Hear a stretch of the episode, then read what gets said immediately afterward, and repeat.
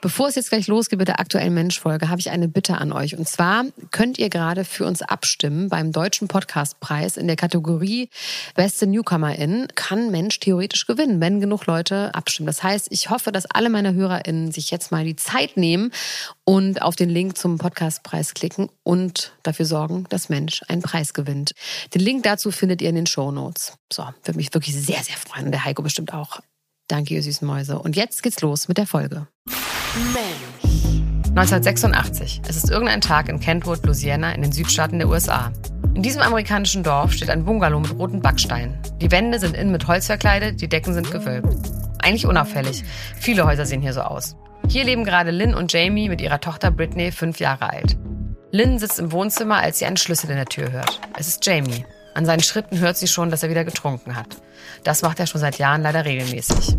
Jamie betritt die Küche. Er ist betrunken, ja, aber vor allem ist er wütend. Auch das Alltag. In seinem Rausch kommt er auf die Idee, eine Runde in seinem Truck zu fahren. Er schnappt sich seine kleine Tochter, nimmt sie auf den Arm, trägt sie zum Auto, setzt sie auf den Beifahrersitz und schlägt die Tür zu. Dann geht er zur Fahrerseite und will losfahren. Plötzlich rennt jemand auf den Wagen zu. Es ist Willy, Jamies Bruder. Er reißt die Tür auf und versucht, den Autoschlüssel aus dem Schloss zu ziehen. Es gibt ein Handgemenge um den Schlüssel. Jamie springt aus dem Wagen, schon liegen beide am Boden. Die beiden Männer prügeln sich vor dem geparkten Truck. Die fünfjährige Britney Spears guckt verängstigt durch die Scheibe und fängt ganz doll an zu weinen.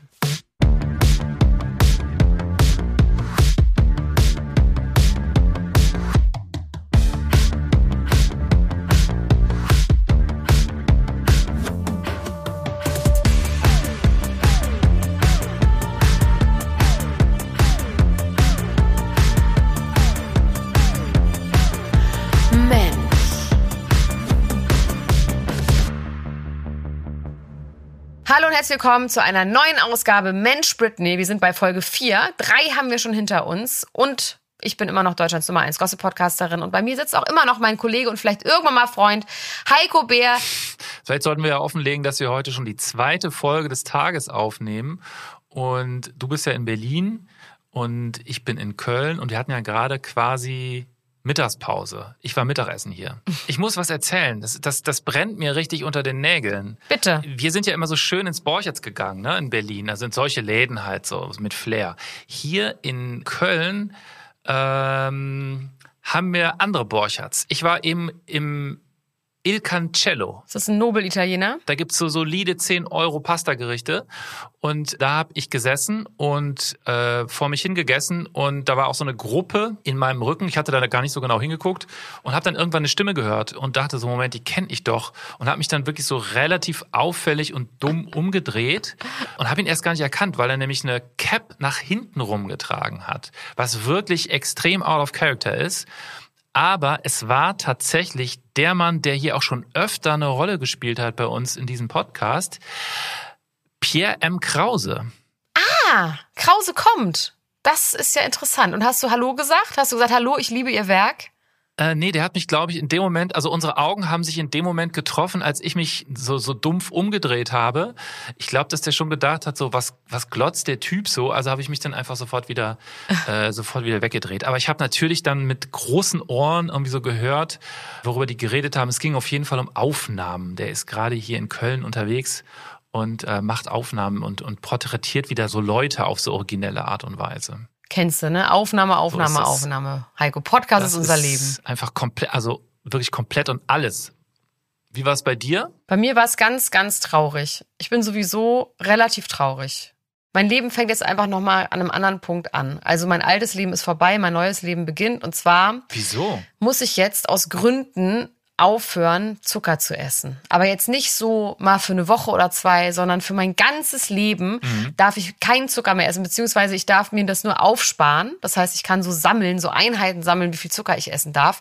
Und dann sammle ich mir den immer so ganz, ganz ordentlich die Woche zusammen und spare mir das vom Munde ab. Und dann war ich hier jetzt gerade in so einem Laden, mhm. wo ich dachte, ah, es sieht irgendwie gesund aus. Es hieß irgendwie Green Seeds oder Green Salad oder irgendwie sowas, wo es so Bowls gab und ja. auch Kumpir, das sind diese ähm, Kartoffeln, die es dann mit irgendwie tausend Belägen gibt. Ah. Ich dachte, ich esse so eine Kartoffel und dann war da irgendwie so Sauerkraut drauf und was weiß ich was. Und dann kriege ich diese Kartoffel und das war einfach ein Nachtisch. Es war eigentlich war es eine Schwarzwälder Kirschtorte, wenn man es genau nimmt, weil es war diese Kartoffel, dann war das Kartoffelfleisch schon so ausgelöst und mit Butter und Käse vermischt, dann wieder reingepackt. Dann war da drauf ganz viele saure Gurken, sauer eingelegte Jalapenos. Mhm. Dann dieses Sauerkraut war auf jeden Fall auch eingelegt. So, klar. Ja. Aber drauf noch drei Soßen. Und ich schwöre dir, da war bestimmt ein ganzes Fass Zucker drin.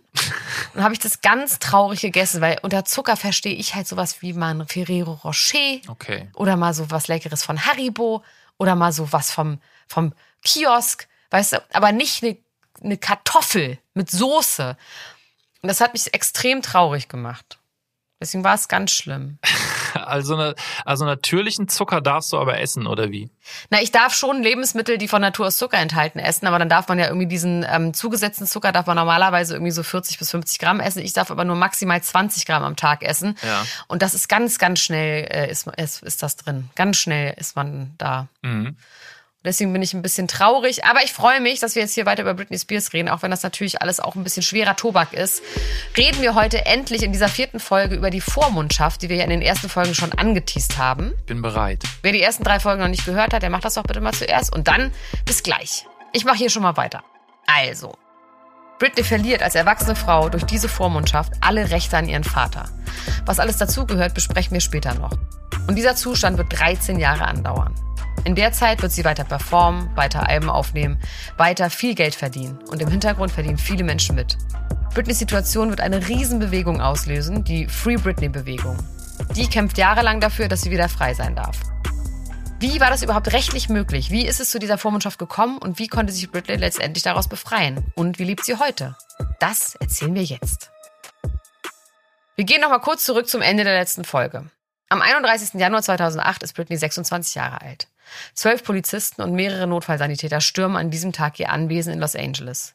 Gegen ihren Willen wird sie auf eine Trage geschnallt und in den Rettungswagen getragen, der vor der Tür steht. Das passiert schon zum zweiten Mal in diesem Jahr.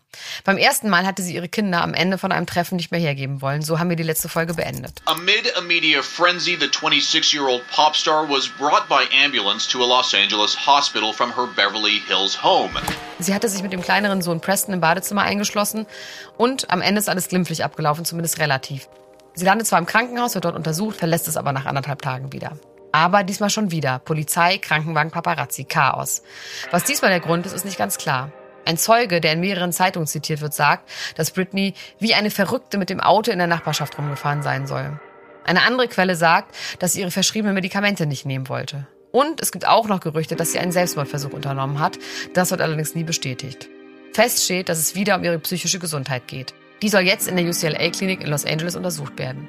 Auch hier gibt es von all dem wieder Bilder, auch aus Hubschraubern. Und ein Dutzend Polizeibeamte begleiten den Krankenwagen. Es ist ein ganzer Tross. Der reinste Irrsinn.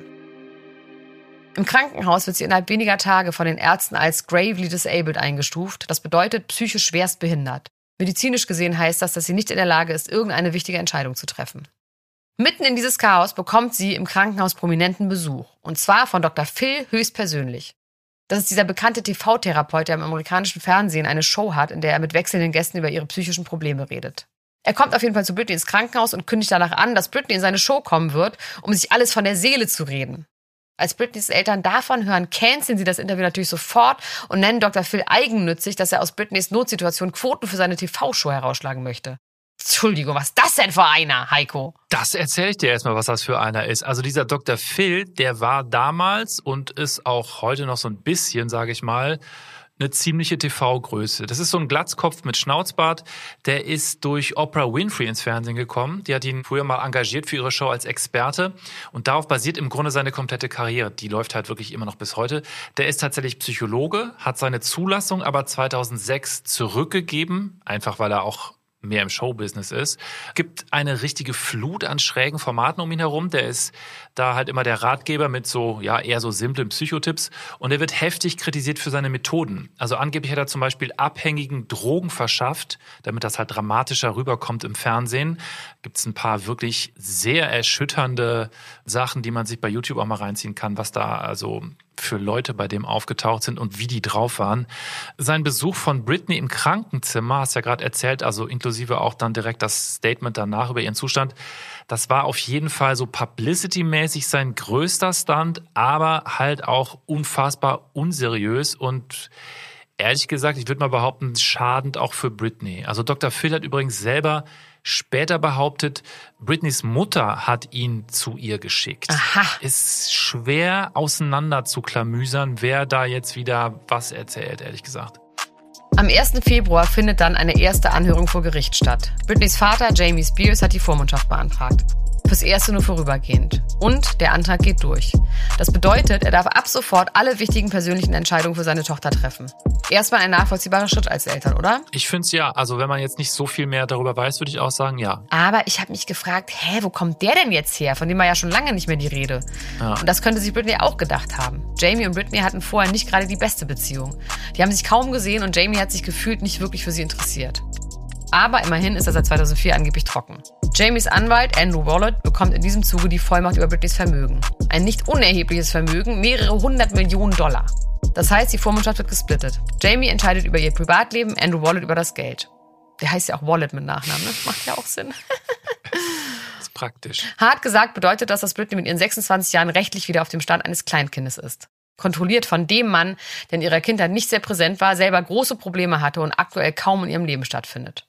Katastrophe! So, jetzt kommt Justizexperte Bär hier. Ich würde das gerne noch ein bisschen erklären.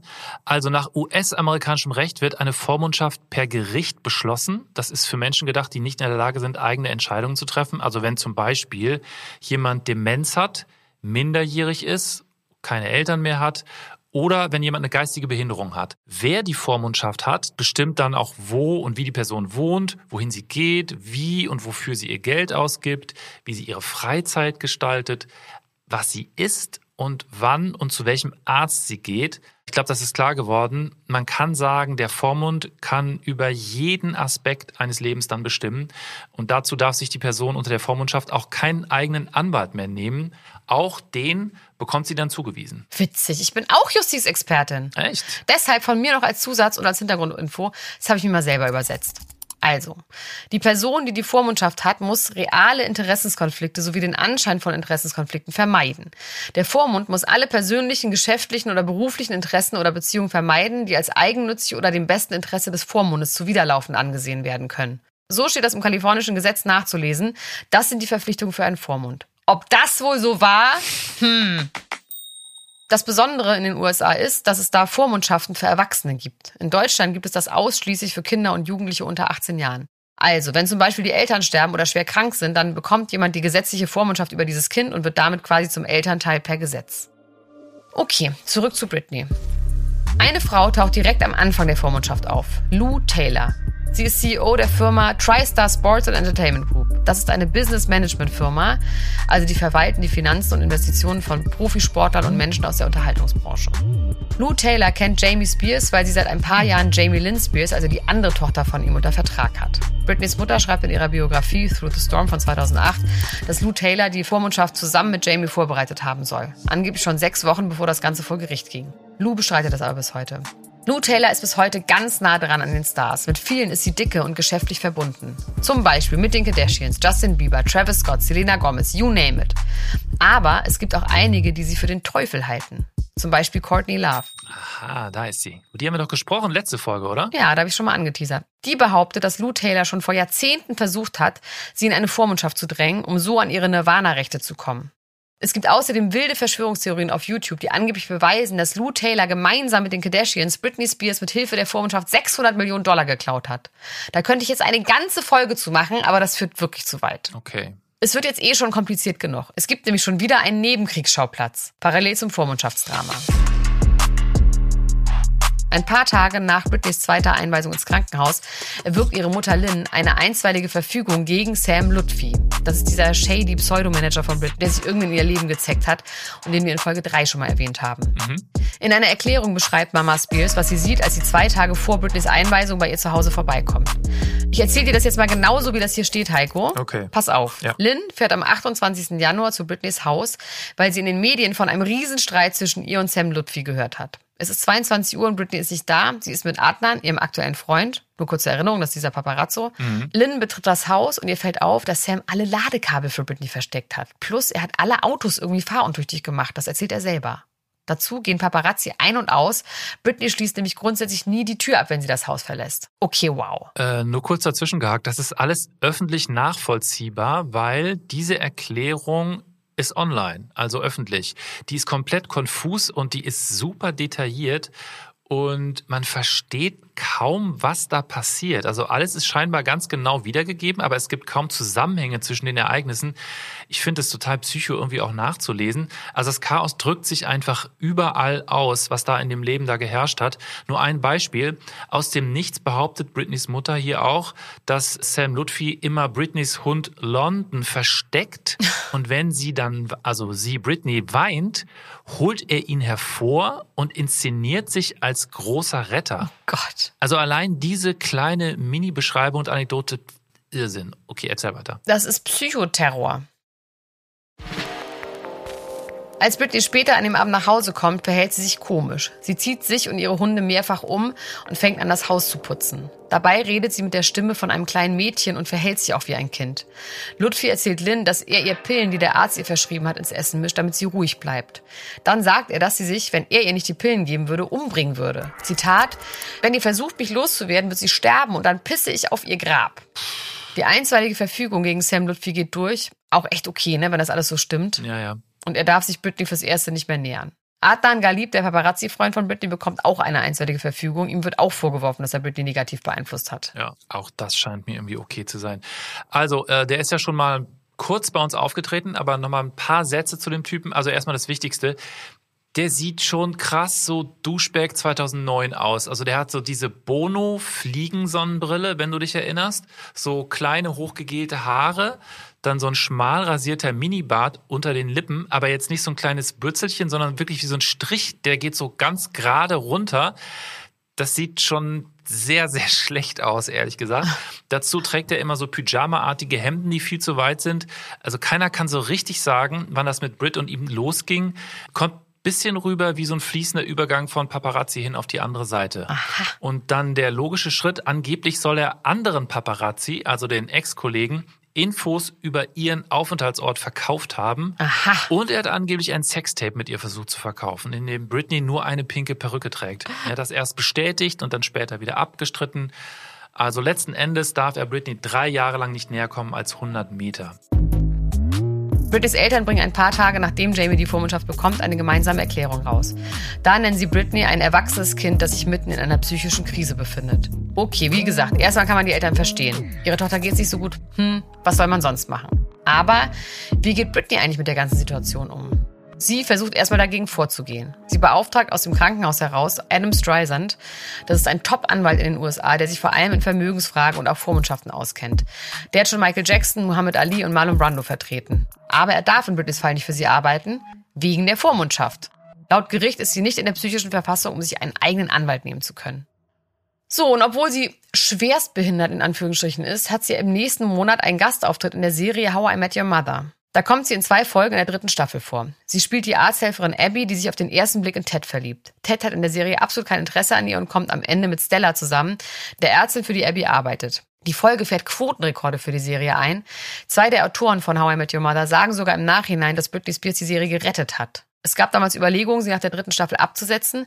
Dank Britney waren die Quoten dann aber wieder so gut, dass sie weitergemacht haben. Das nur so ganz nebenbei, um euch zu zeigen, was für eine Power Britney da noch hat. Am 7. September 2018 dann wieder die VMAs, also genau die Veranstaltung, bei der Britney ein Jahr vorher über die Bühne getorkelt ist. Jetzt wird sie hier mit Preisen überhäuft. Und zwar für den Song Piece of Me, der im Herbst 2007 rausgekommen ist. Sie wird ausgezeichnet für das beste Musikvideo einer weiblichen Künstlerin, das beste Popvideo und das Video des Jahres. Und sie bedankt sich artig bei den Fans. Thank you. I'm in shock right now. I was not expecting this. This is such an honor to have this award right now. And um, I just want to dedicate this to all of my amazing fans out there for all of your support. Thank you. This is dedicated to you.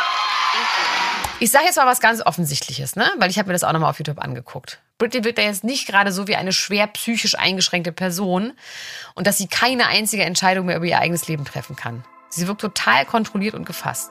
Aber auch das muss man sagen, dass man psychische Erkrankungen ja auch meistens nicht so sieht. Ja. Die Vormundschaft von ihrem Vater und Andrew Wallet wird immer wieder gerichtlich verlängert, bis sie dann am 28. Oktober 2008 permanent wird. Jamie stellt auch Larry Rudolph wieder ein. Britney hatte ihn ja 2007 nach ihrem Monat in der Psychiatrie gefeuert. Er begleitet sie jetzt wieder zu allen wichtigen Terminen und er kommt auch in einer neuen Doku über Britney vor. Die heißt Britney for the Record und kommt im Herbst 2008, zwei Tage vor ihrem neuen Album Circus raus. Wenn man sich diese Doku anschaut, dann merkt man sofort, was die Message ist. Alles gut, alles gut. Bitte gehen Sie weiter. Es gibt hier nichts zu sehen. Es ist nichts passiert. Ja.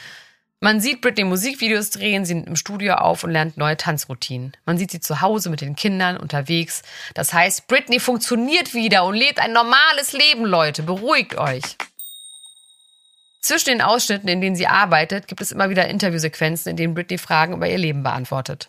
Da wirkt sie extrem gefasst und reflektiert, aber auch ganz schön runtergefahren irgendwie. Sie erzählt, dass die Trennung von Justin schlimm war und die von Kevin noch viel schlimmer wegen der beiden Kinder. So erklärt sie auch ihren öffentlich-psychischen Zusammensturz. Heute geht es ihr wieder besser, sagt sie, auch wenn sie gute Tage und sehr schlechte Tage hat. The best thing for her is what she's doing right now. Mm-hmm. Let's give her.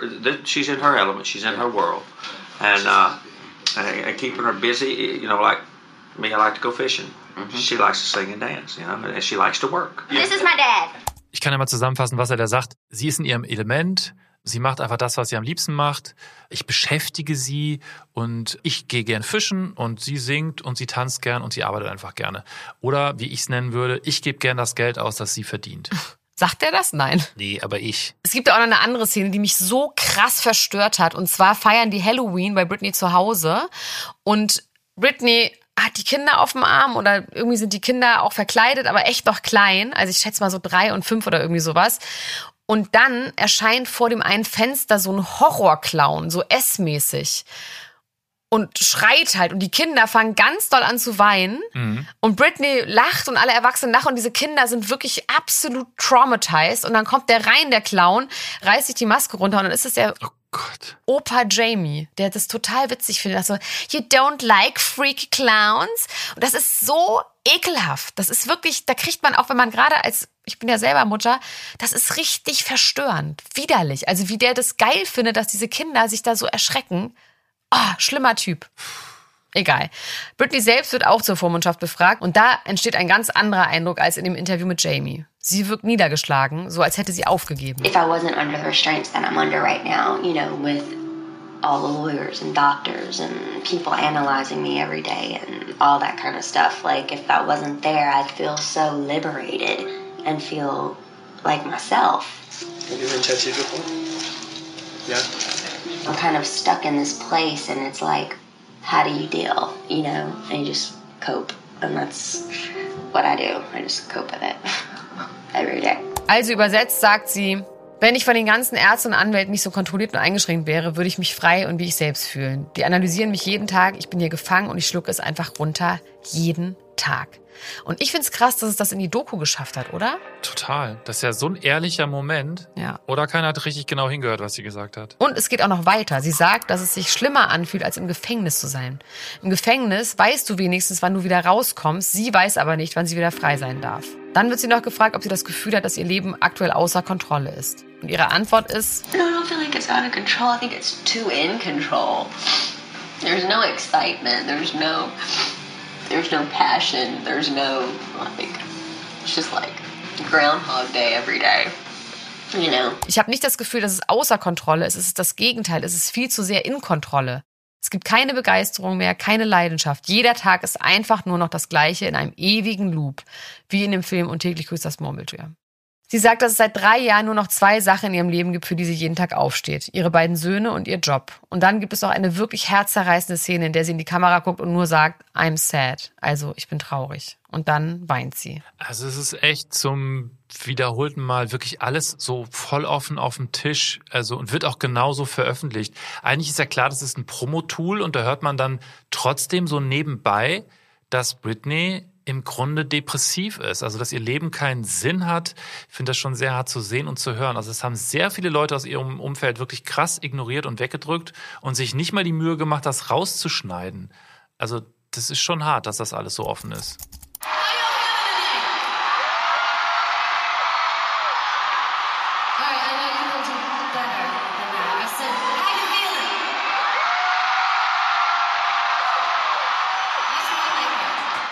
März 2009 geht Britney auch wieder auf Tour, zum ersten Mal seit fünf Jahren. Und die ist gleich riesig. Die Circus Tour wird die größte in Britneys Karriere. 97 Auftritte in neun Monaten überall auf der Welt. Insgesamt wird sie über 130 Millionen Dollar Umsatz machen. Einen Umsatz, den nicht sie, sondern Andrew Wallet und Lou Taylor mit ihrer Firma verwalten. Britney selbst kann auf kein einziges Konto zugreifen. Britneys Vater lässt sich von den ganzen Einnahmen ein Gehalt von 16.000 Dollar im Monat auszahlen. Andrew Wallet bekommt bis zu 426.000 Dollar im Jahr und wie viel Lou Taylor und ihre Firma bekommen, ist nicht ganz klar. Es sollen aber über die Jahre fast 20 Millionen Dollar sein.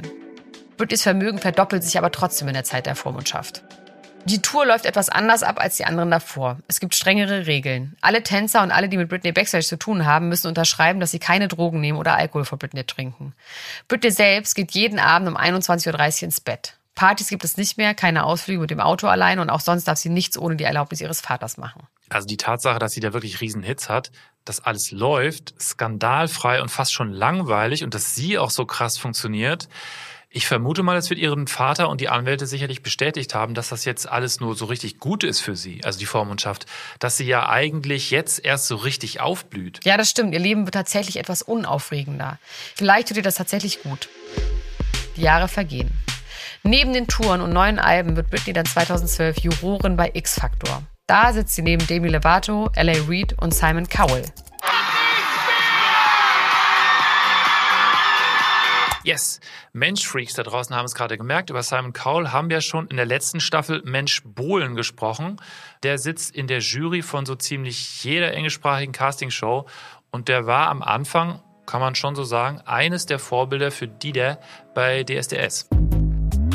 Britney soll 15 Millionen Dollar für X-Factor bekommen haben, die höchste Gage, die jemals ein Jurymitglied in dieser Show oder auf irgendeiner anderen Show bekommen hat. Simon Cowell wird während der Staffel krank, Bronchitis. Louis Walsh, das ist so ein Musikmanager, springt ein paar Tage für ihn ein. Und der gibt später Interviews und sagt, dass Britney damals vollkommen zugedröhnt mit den Medikamenten gewesen sein soll. Angeblich musste die Show unterbrochen werden, weil sie zu viele Pillenintus hatte. Er sagt, dass sie immer nach ein paar Auftritten den Raum verlassen hat. Sie konnte wohl kaum noch gerade auf einem Stuhl sitzen. Außerdem sagt er, sie war der größte Popstar auf dem Planeten, aber sie saß einfach nur körperlich da, mental war sie komplett abwesend. Sie hatte wirklich viele Probleme. Britney selbst kommentiert das nicht. Britney ist aber auch nach X-Factor gut beschäftigt. Sie nimmt ihr neues Album Britney Jean auf und dann bekommt sie auch noch eine Residency, also eine eigene feste Show in Vegas. Die heißt Piece of Me. Die Location ist das Planet Hollywood Las Vegas, ein riesiges Casino mit Hotel und einer Venue, die knapp 5000 Leute fasst. Start ist im Dezember 2013. Die Show läuft erst einmal zwei Jahre mit 50 Auftritten im Jahr und ist immer ausverkauft, obwohl die Tickets im Schnitt 150 Dollar kosten. Deswegen wird die Show noch zweimal um zwei Jahre verlängert. Am Ende performt Britney die Show Piece of Me von 2013 bis 2017 ca. 250 Mal. Sie singt eine Mischung aus neueren und älteren Songs und performt sie mit einer aufwendigen Bühnenshow und vielen Tänzern. Die Show spielt wieder über 130 Millionen Dollar ein. Also mal, willst du an dieser Stelle nicht vielleicht wieder mal irgendwas vorrechnen oder so? Also das vermisse ich eigentlich mittlerweile schon seit ein paar Folgen. Irgendwie was mit Dollar entspricht so und so viel Euro, ja. was wiederum so und so viel D-Mark entspricht. Also so, so, so die Richtung? Ja, kann ich gerne machen. Also 130 Millionen Dollar, das sind 130 Millionen Euro, das sind 260.000 Mark. Das wiederum sind 520.000 Euro, das wiederum sind eine Million und 40 Mark. Das wiederum sind 2 Millionen 80 Euro und so weiter und so fort. Ihr merkt schon, das ist eine Menge Geld für eine kleine Frau. Über ihr Privatleben hört man in der Zeit ziemlich wenig. Sie datet ein Jahr lang David Luciando, darüber gibt es aber nicht viele Infos. Außer er geht gerne Golf und arbeitet in einer Anwaltskanzlei. Der perfekte Schwiegersohn. Wo die beiden sich kennenlernen und wie die Beziehung läuft, erfahren wir nicht. Kurz nachdem Britney und er anfangen zu daten, sperrt er sein privates Facebook-Profil. Ob er das freiwillig gemacht hat oder Jamie ihn darum gebeten hat, ist unklar. Es scheint so, als wären alle bemüht, dass so wenig Informationen wie möglich über Britneys Privatleben an die Öffentlichkeit kommen. Ey, für dich als Deutschlands größte und erfolgreichste und auch einflussreichste Gossip-Reporterin ist das natürlich sehr, sehr schlimm, dass es da so wenig Infos gibt. Aber für Britney ist das vielleicht sogar sehr, sehr gut. Also wie hältst du eigentlich diesen Widerspruch aus? Den halte ich sehr, sehr gut aus, weil ich ja sehr gut vernetzt bin. Also ich komme trotzdem an alle Informationen, die ich will. Und wenn ich was nicht weiß, dann denke ich mir das halt einfach aus. Das ist in Ordnung im Boulevard. Das kann man auch machen. Ich habe in jeder Folge einfach viel zu lernen von dir. Britney und David trennen sich dann 2014, weil ein Video auftaucht, in dem er eine andere Frau küsst. Dieses Video wird kurze Zeit später gelöscht und David sagt bis heute, dass er Britney nie betrogen hat.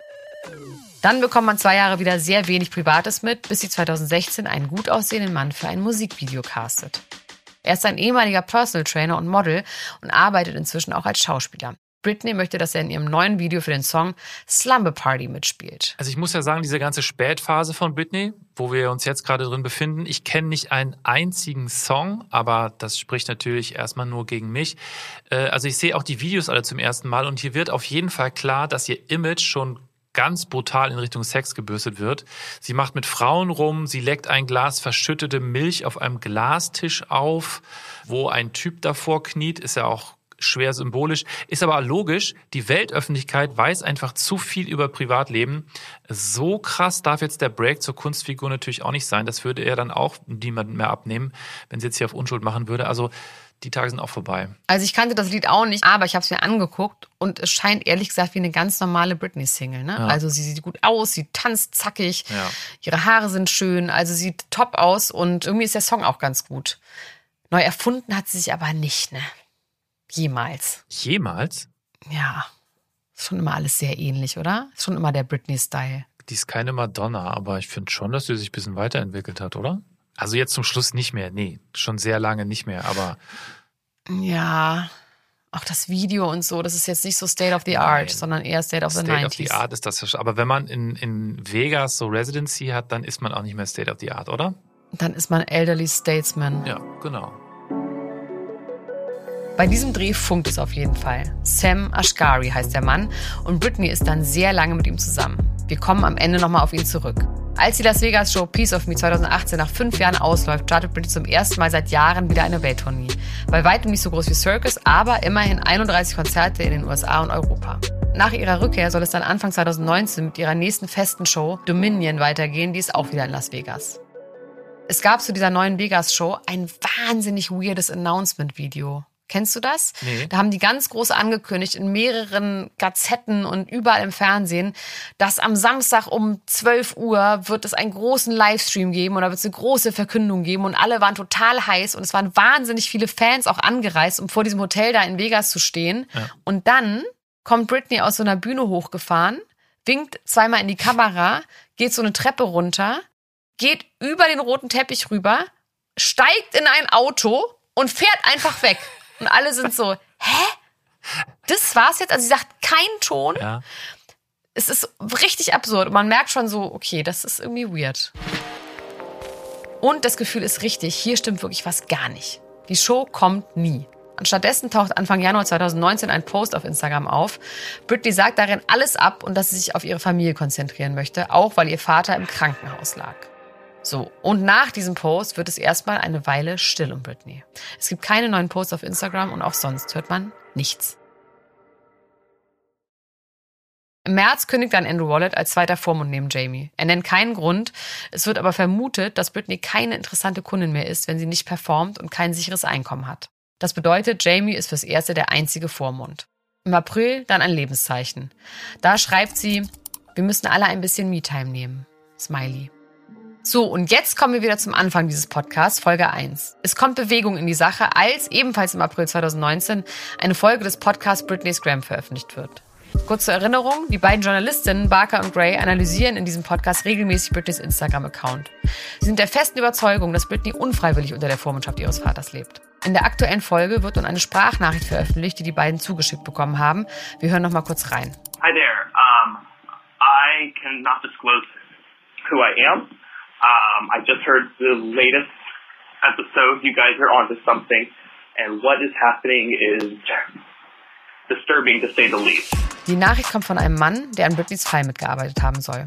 Er erzählt, dass die Krankheit von Britneys Vater nicht der wahre Grund ist, warum sie die Vegas-Show abgesagt hat. Tatsächlich soll sie seit Januar in einer psychiatrischen Einrichtung sein. Von ihrer eigenen Mutter eingewiesen, weil sie ihre Medikamente nicht nehmen wollte. Nach dieser Folge geht der Hashtag FreeBritney viral. Neben dem Post auf Social Media gibt es auch öffentliche Demos in Hollywood inklusive Plakaten, Schildern und lauter Ruferei.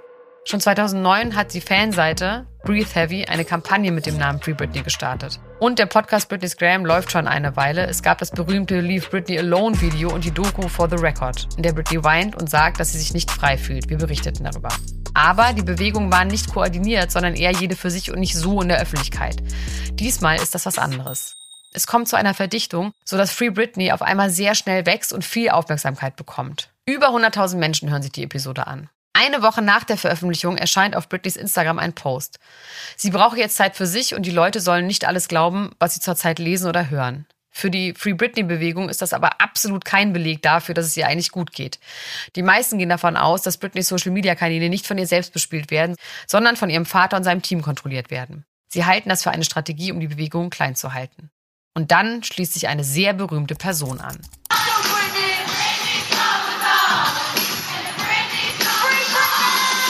Das ist Miley Cyrus. Sie ruft das mitten in einer Performance im Mai 2019. Ich wollte hier gerade ein bisschen ansetzen, äh, um über Miley Cyrus und so ein bisschen rum einzuordnen.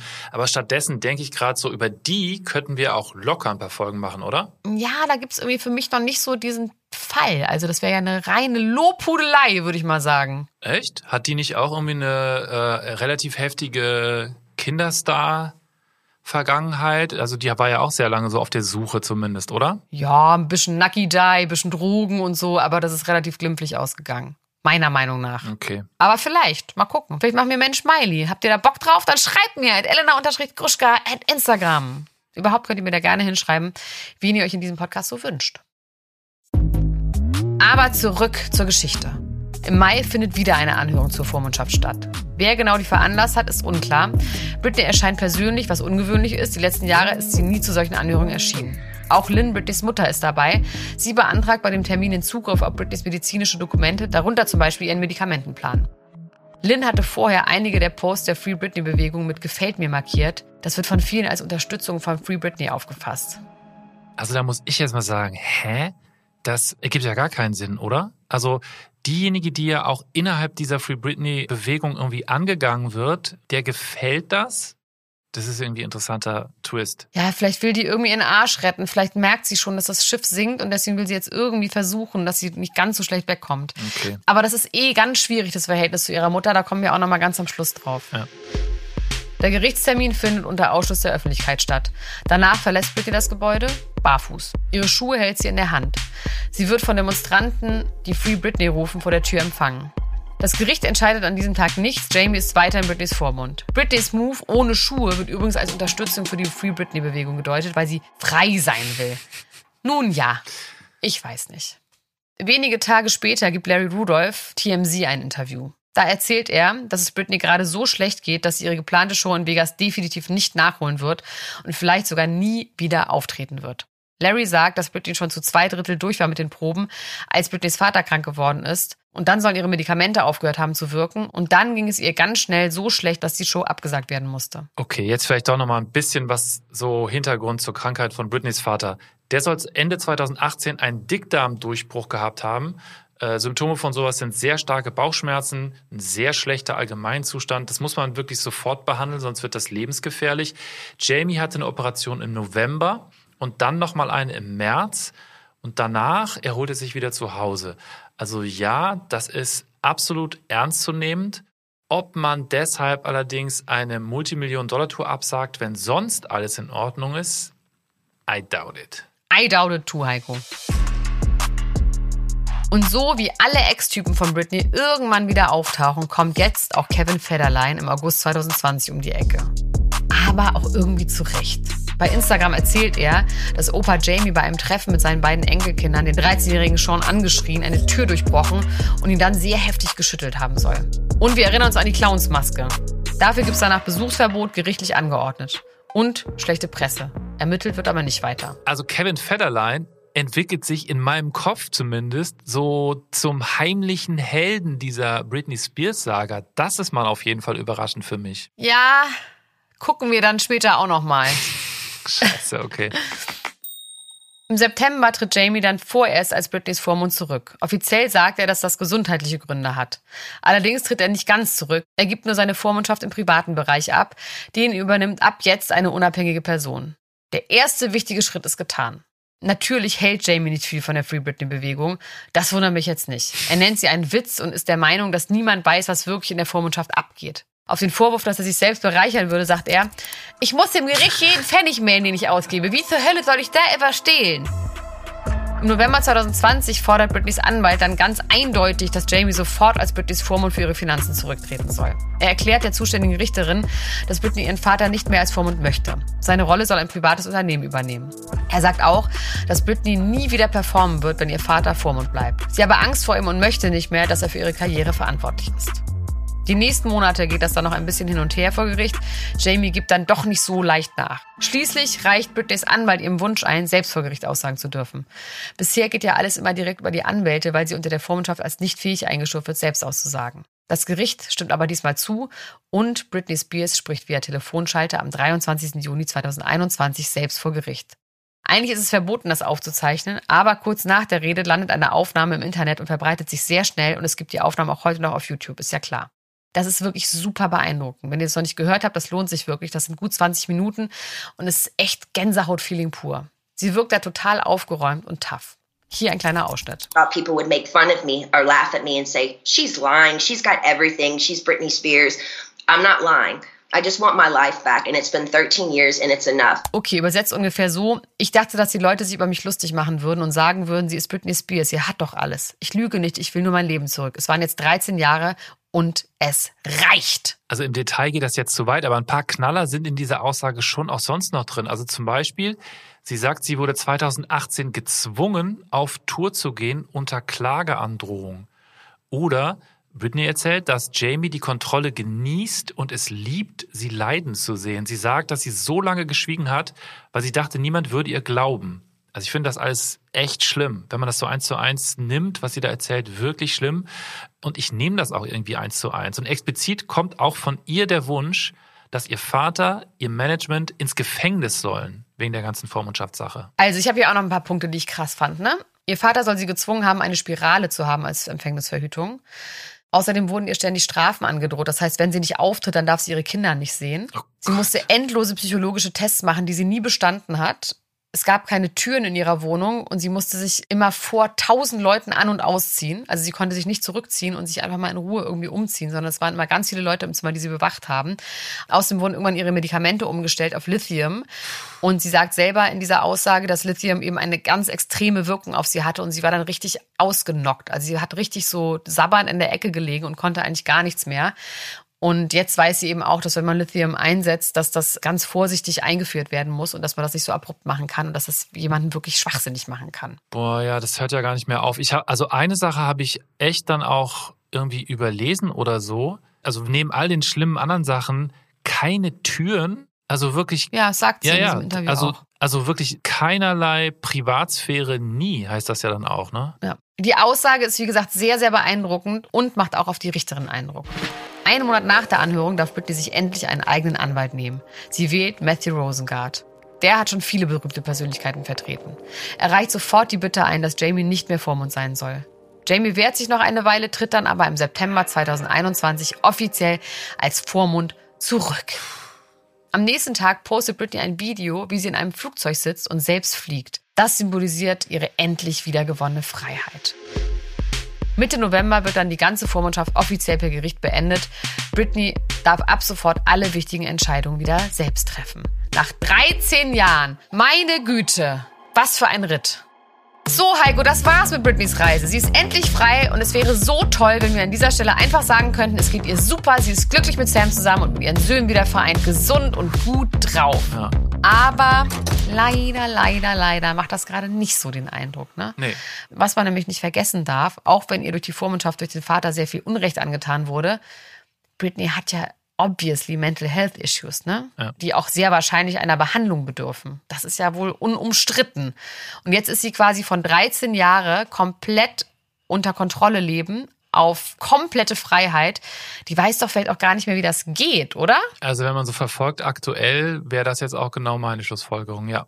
Zähl mal auf, was, was jetzt abgeht bei ihr. Also, alles, was wir seitdem von Britney mitbekommen, läuft über ihren eigenen Instagram-Kanal.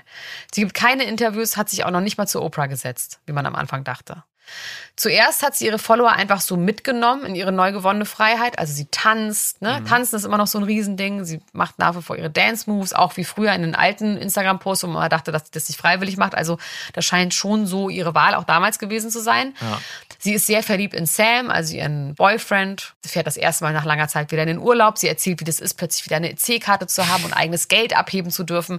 Also das ist schon irgendwie echt befriedigend, auch aus so Gossip-Sicht, weil man wirklich daran teilhaben kann, wie ist es denn jetzt? Ja. Was da aber auch schon auffällt, sie hat nach wie vor keine wirklichen Freunde. Also es kommen sie selten Leute besuchen, auf jeden Fall bekommt man das nicht so wirklich mit. Sie ist immer nur zu Hause und immer nur mit Sam. Und die Kinder? Ja, und die Kinder, Heiko, da sagst du was, ne? Also ich kriege das jetzt nicht mehr so ganz chronologisch zusammen, aber die Kinder sind inzwischen im Frühjahr 2023 mit ihrem Vater Kevin nach Hawaii gefahren und es gab zwischendurch auch mal so eine ganz miese öffentliche Schlammschacht um die Kinder, wo die Kinder quasi selber gesagt haben, die sind jetzt 16 und 17, dass sie nicht mehr bei ihrer Mutter sein wollen. Und Kevin Federline hat dann Aufnahmen veröffentlicht, die die Kinder heimlich von Britney Spears gemacht haben, als sie da gepennt haben. Wo Britney Spears sowas gesagt hat wie, ich nehme dir dein Handy weg, wenn du dich jetzt nicht benimmst.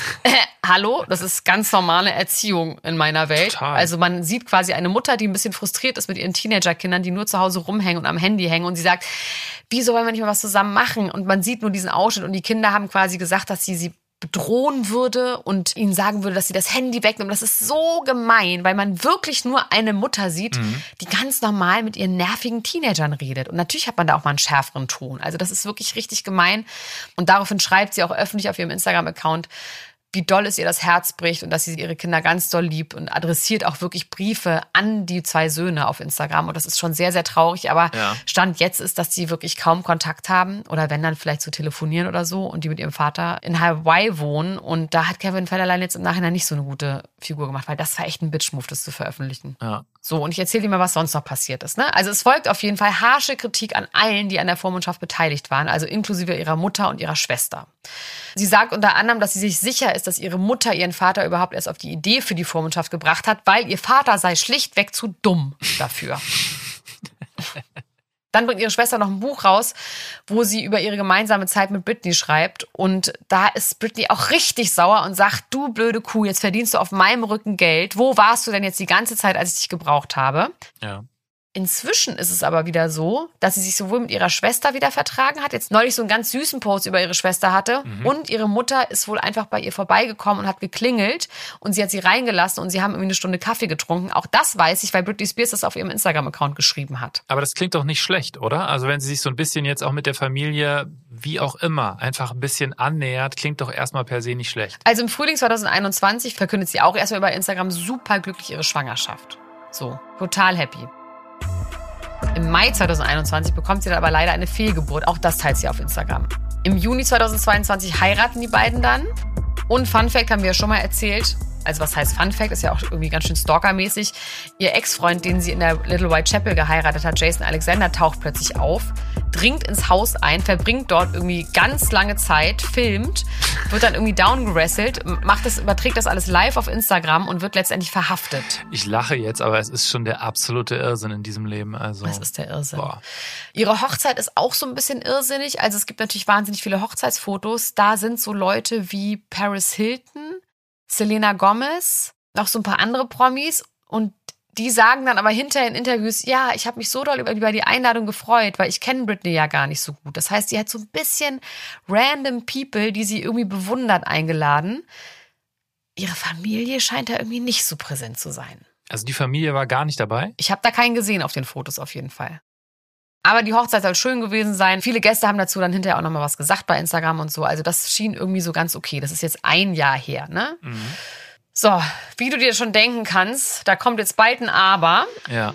So, und im Moment ist es auf jeden Fall so, dass ganz viele von Britneys Fans sich sicher sind, dass es ihr überhaupt nicht gut geht. Es gibt weiterhin so viele Verschwörungstheorien. Zum Beispiel sollen viele ihrer Bilder auf Instagram vor einem Greenscreen entstanden sein. Dazu passt auch, dass Sam ein Greenscreen-Studio hat. Das zeigt er irgendwann mal bei Instagram. Außerdem sollen die Bilder von der Hochzeit gefaked sein. Und dann gibt es sogar die Theorie, dass es auf den Bildern gar nicht die echte Britney ist, sondern dass es ein Double gibt. Angeblich sehen ihre Zähne ganz anders aus als früher und auf manchen Bildern fehlen ihre Tattoos.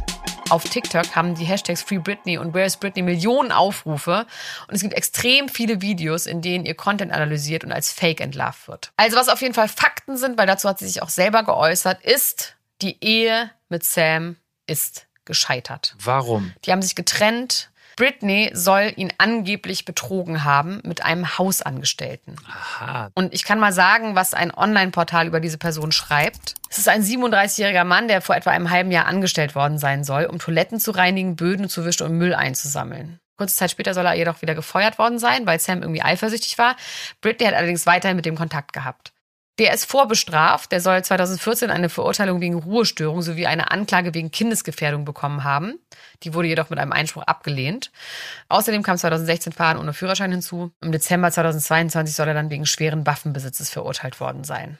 Sie hat ja auch schon immer gesagt, Mama, I like Bad Boys. Also das finde ich jetzt alles irgendwie nicht so schlimm. Was aber wirklich besorgniserregend ist, ist, wie sie aussieht, wie sie sich benimmt. Es ist wirklich so, als würde es ihr gar nicht gut gehen. Also eine Sache, die sich ja durchgezogen hat durch alle Folgen, ist auch so eine gewisse Einsamkeit von Britney, würde ich mal sagen, oder? Einsamkeit, falsche Freunde, komische Familie und wahrscheinlich auch Mental Health, ne? Hängt vielleicht auch alles irgendwie miteinander zusammen und bedingt sich so gegenseitig. Aber dieser Kampf gegen die Einsamkeit irgendwie und auch für Aufmerksamkeit, das hatte sie ja scheinbar schon als Kind. Also So, Heiko, und weißt du, was mir noch fehlt, ne? damit das so eine richtig runde Sache wird wie bei uns? Nee. Ich würde zu der ganzen Geschichte jetzt mal einfach den größten Britney Spears-Fan der Welt befragen. Den größten Fan der Welt kenne ich und der ist in meinem Adressbuch. Und zwar ist es Candy Crush. Die ist auch Podcasterin, ähm, die macht diesen Teufelsküche-Podcast. Ja. Und sie ist außerdem für mich die größte Drag Queen in Deutschland und der krasseste Britney Spears-Fan. Und die rufe ich jetzt einfach mal an. Hallo Elna, wie geht's dir? Mir geht's ganz gut. Ich bin sehr froh, dass du Zeit hast. Ich habe dich gerade vorgestellt als die größte Drag Queen Deutschlands. Ist das so richtig? Laut TAF bin ich Deutschlands erfolgreichste Drag Queen nach Olivia Jones. Ne? Die darf man natürlich nicht vergessen. Aber laut TAF ist wirklich super. Laut TAF ist großartig, finde ich Das auch ist dann gut. legit auf jeden Fall. Du, ich musste mit sieben Redakteuren schlafen, um den Titel zu bekommen, aber es hat geklappt. Also wir sind hier gerade in der vierten und letzten Folge von Mensch Britney angekommen. Und wir haben gerade schon mal so ein bisschen zusammengefasst, was der Status quo ist. Ne? Du hast es wahrscheinlich auch alles verfolgt. Wie kam es denn eigentlich dazu? Wieso bist du der größte Fan? Was macht dich da aus? Ah, Also ich verfolge das natürlich wie alle anderen auch auf Instagram, ne? Und ich schaue da mit einem lachenden und zwei, drei, vier weinenden Augen drauf, was da alles so passiert. Es ist, finde ich, wunderschön zu sehen, dass sie mehr oder weniger frei ist anscheinend und ihr Leben so lebt, wie sie das für gut findet. Das hat sie ja jetzt irgendwie ihr halbes Leben nicht dürfen. Auf der anderen Seite ist es natürlich unglaublich desillusionierend zu sehen, wie sie sich präsentiert. Das ist halt eine Britney, die wir eigentlich nicht so kennen wollten, die wir so nicht kannten. Und ähm, leider muss ich sagen, ich glaube so, ja, okay, vielleicht hat sie doch eine Art Betreuung gebraucht, ähm, eine, eine medizinische Betreuung zumindest und jemanden, der ein bisschen mal drüber guckt. ähm, jetzt vielleicht nicht in diesem Rahmen, wie das so früher gehandhabt worden ist mit ihr, aber ich glaube, so ganz allein ist das schwierig für sie, wenn sie da niemanden hat. Ja, es ist ja auch von wirklich von, von 0 auf 100, also von wirklich komplett Kontrolle hin zu komplette Freiheit. Also ich merke auf jeden Fall, dass so Britney-Fans immer auch ein bisschen sauer werden, wenn man das überhaupt anmerkt, dass sie ja so auch nicht ganz gesund aussieht, ne? Und dass man vielleicht irgendwie sich Sorgen macht, auch aufgrund ihres Aussehens. Was glaubst du denn, was bei ihr los ist? Wieso hat sie diese Haare und wieso ist ihr Augen-Make-up so verschmiert? Und was, was ist los? Na, also diese Haare hatte sie schon immer, ne? Also die hatte sie ja, also Britney war ja schon immer die Königin of Bad Hair. Ähm, das, äh, das sei ihr gegönnt. Ich glaube, also ich kenne das Gerücht. Heidi hat mir das erzählt. Auf Bills Geburtstag hat mir Heidi erzählt, dass sie und Britney die gleiche ähm, Person haben, die ihr die Haare machen. Und Heidis Haare, ja, Aha. und Heidis Haare sehen ja Bombe aus, ne? Die sind immer toll. Ja. Und Sie hat gesagt, äh, dass anscheinend Britney, ähm, dass die möchte, dass das so aussieht. Denn es ging, es geht ja, Ja, anders. ist, dann aber- ist ja in Ordnung. Ja, das ist halt so. Aber es gibt ja dann trotzdem auch noch so ein paar Anzeichen, dass es vielleicht auch so nicht so gut geht. Einmal die Leute, mit denen sie abhängt. Jetzt ist sie gerade in Mexiko im Urlaub gewesen, hat sich da sehr viel tätowieren lassen. Da kommt natürlich schon wieder so ein bisschen der Gedanke rein, hm, ist das wieder kurz vor Haare abrasieren? Ich bin nicht der Überzeugung, sondern wir wissen ja inzwischen, dass sie ähm, bipolar ist. Das ist ja auch irgendwann mal bestätigt worden in einem Interview. Mhm. Und es kann einfach sein, dass sie gerade in so einer manischen Episode ist, ne, wo das kennt man ja von Menschen, die manisch-depressiv sind, wenn sie manisch sind, die dann einfach verrückte Sachen machen, die total out of the norm sind und die wir als verrückt bezeichnen würden. Ne? Und es kann natürlich sein, dass die jetzt gerade wieder freidreht und ähm, keine Ahnung, denkt sie, sie muss irgendwas nachholen oder ich weiß nicht, was los ist. Es tut mir aber so weh, weißt du? Ja, es tut, es tut mir einem so schon weh. weh. Also vor allem, wenn man auch weiß, die Kinder sind weg und so. Ne? Sie hat jetzt ja nicht diese Familie, die dann sagt, komm jetzt mal nach Hause, hier kannst dich mal ausruhen. Ja, dass auch mit der Familie so gebrochen ist. Ne? Das ist das ist alles ganz, ganz tragisch und ich hoffe, hoffe, hoffe, dass sie irgendwie Hilfe hat, dass es ihr gut geht also ich würde mir am meisten wünschen, dass sie aus dem Spotlight irgendwann verschwindet, dass sie gar nicht mehr die, die Aufmerksamkeit auf Instagram und Co. sucht, sondern einfach in Ruhe ihr Leben lebt, ihre Millionen verprasst und einfach ein schönes Leben hat. Ne? Ja. Aber ich finde es ein schönes Schlusswort. Und sie soll ihre Kinder bitte wieder haben. Das fände ich auch gut. Wenn die Kinder ihr mal verzeihen. Finde ich gut für ihr, ihr Wohl auf jeden Fall. Ich glaube, das, das ja. fehlt ihr sehr, ihre Kinder. Ja. Gut, dann vielen Dank. Ich danke dir. Candy Crash. Mach's gut. Tschüss. Ciao. ciao, ciao, ciao. Ja, wir müssen hier leider zum Ende kommen. Wir werden diese Geschichte leider nicht zu Ende, zu Ende, zu Ende erzählen können und können nicht sagen, und ab dann lebte sie glücklich und zufrieden, bis dass der Tod sie nahm. Mhm. Wir werden das weiterverfolgen. Sie wird wahrscheinlich noch eine Weile in der Popkultur unterwegs sein. Ja. Und ich hoffe sehr, dass sie nochmal mit anderen Sachen irgendwie Schlagzeilen feiert. Vielleicht mit ihrer Biografie. Am 24.10. kommt ihre Biografie raus. Und am 25.10. sitze ich dazu live bei Zerwags und Oppendövel. Da staunst du, ne? Da bin ich nämlich die Britney Spears Expertin, weil bin ich ja auch. Bist du doch auch, finde ich absolut gerechtfertigt. Freue ich mich drauf. Das war's an dieser Stelle mit Mensch Britney. Nächste Woche geht's aber direkt weiter. Es hört niemals auf. Nächste Woche kommt Heiko. Wissen wir das schon? Mensch Glöckler. Geil, da freue ich mich drauf. Ab nächste Woche hier auf diesem Sender, auf diesem Kanal. Und wenn ihr den Podcast mögt, ne, dann abonniert den und gibt uns gute Bewertungen und schreibt Elena Gruschka bei Instagram und Heiko B. auch ganz nette Nachrichten bei Instagram und kommt zu meiner Tour. Geld macht nicht glücklich, aber reich. Ich gehe auf Tournee und ihr könnt auch Tickets ergattern für Köln, Hamburg, München, Stuttgart und Berlin bei Eventim oder wo es immer, wo immer es auch Tickets gibt. Ich verlinke das hier auch nochmal in den Show Notes. So, und jetzt gehe ich einfach nach Hause und lasse den lieben Gott einen guten Mann sein. Das wird ja wohl mal drin sein. Bis dann. Tschüss, ciao. Ciao, ciao, ciao, ciao, ciao. Ju. Ganz schöner Dance-Song. Da sehe ich dich irgendwie auf Ibiza nächstes Jahr. Also jetzt, also jetzt habe ich richtig Bock, mit dem mal reinzuhören. Ja. Mensch. Mensch ist ein Podcast von Elena Gruschka und Heiko Bär, produziert von 7 One Audio und den Wakeword Studios.